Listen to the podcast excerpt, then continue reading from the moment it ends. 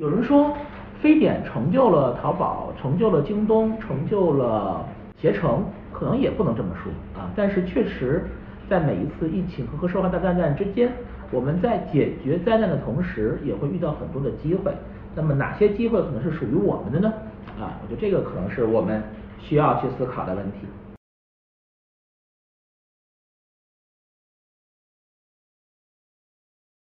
大家好，我是深晨啊，今天特别开心来一课跟大家做分享。今天的第一个话题是什么呢？嗨，前两天有人跟我说，深晨啊，你看啊，在十七年前的非典，我的天呐，十七年前啊，现在想一想，还真的是十七年前的事情。在十七年前的非典，我们遇到了非常，也是遇到了一模一样的这个危险和危机啊，但是呢，我们也遇到了。非常非常勤奋，而且非常非常听话的中国人啊。那这次的话，我们又把我们的集体主义精神表现得无以复加。但是不可否定的是，真的已经过了十七年了。非典距于今天已经过去十七年了啊，实际上挺可怕的一件事情哈。那好，那在这样的事情的话，我们可以看到什么呢？我们可以看到，我们是不是可以回到当时的二零二零年之前哈？我们再往前走啊，回到最开始的。二零零三年，回到十七年前，看看十七年前到底发生了什么样的事情，我觉得挺有意思啊。京东是我们的股东哈，在十七年前的二零零三年那个时候，其实很多公司都已经停业了，中关村是一片死寂哈。对，因为我大我初中高中六年在中关村哈，在中关村有非常好的记忆。那个时候也没有人开工啊，当时的刘强东呢，从人大西门超市。拉了四车的火腿肠、方便面和矿泉水，嗯，也不许员工出去，并且把他线下的十二家店全都关掉了，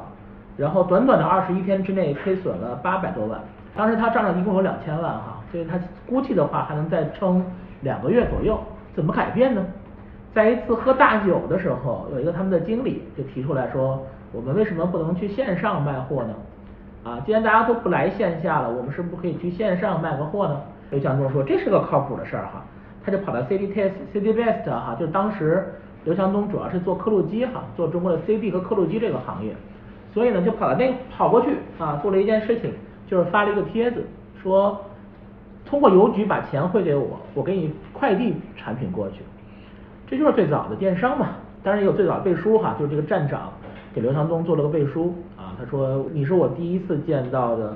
唯一的见到的。嗯，没卖假货的人，哈哈，这个背书还是非常非常的好的哈。所以的话，有二十一个人在线上进行了购买，这就是京东的最早的一批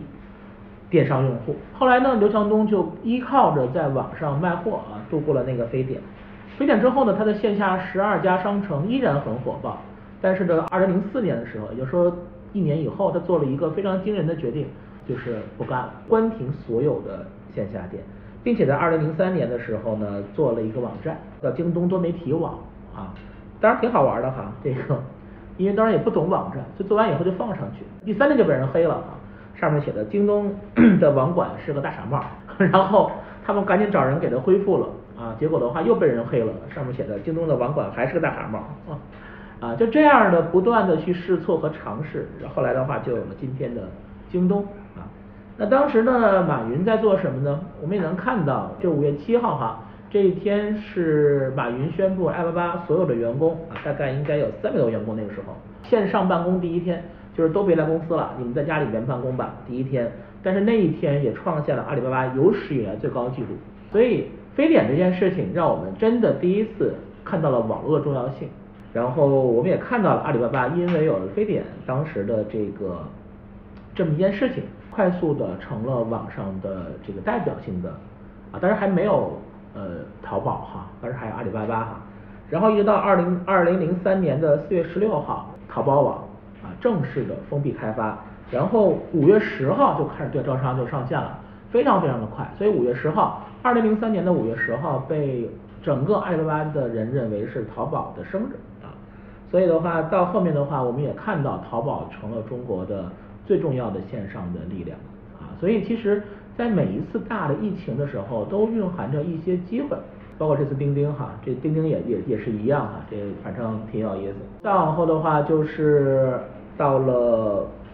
梁建章啊，就是当时的携程啊，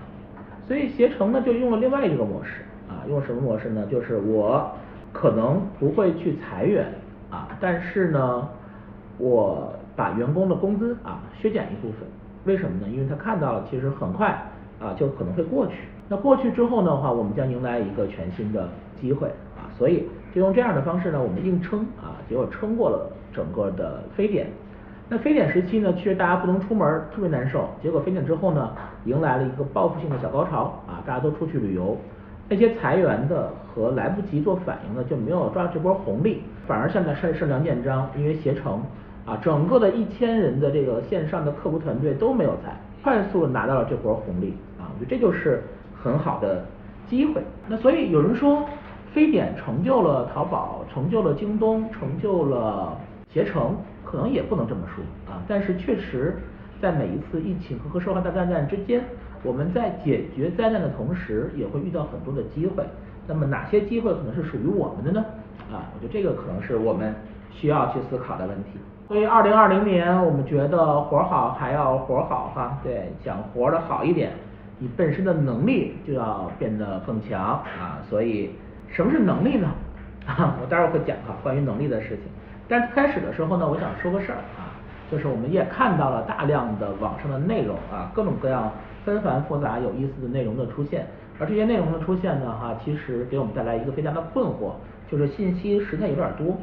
啊，很多人都在说我该如何去分辨这个信息是真是假啊，等等等等。我前段时间看了张图，我觉得挺有意思的，就是大家都见过杜甫的样子哈，但是有没有想过哈，就这个杜甫从哪来的？这个杜甫的话，实际上来自于我们的1995年版本的中国历史教科书。那为什么会有这样的一个版本呢？那主要的原因呢，就是当时呃大家会觉得传统的那一版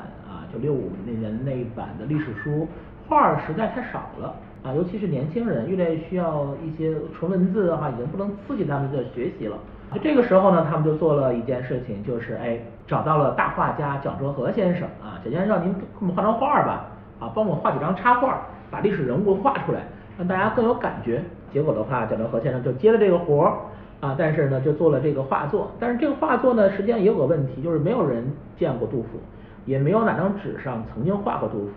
那杜甫这张画从哪儿来的呢？蒋先生呢，给自己拍了张自拍照啊。然后按照这个自拍照呢，就画了一张杜甫，啊，于是从一九九五年开始呢，这就是杜甫。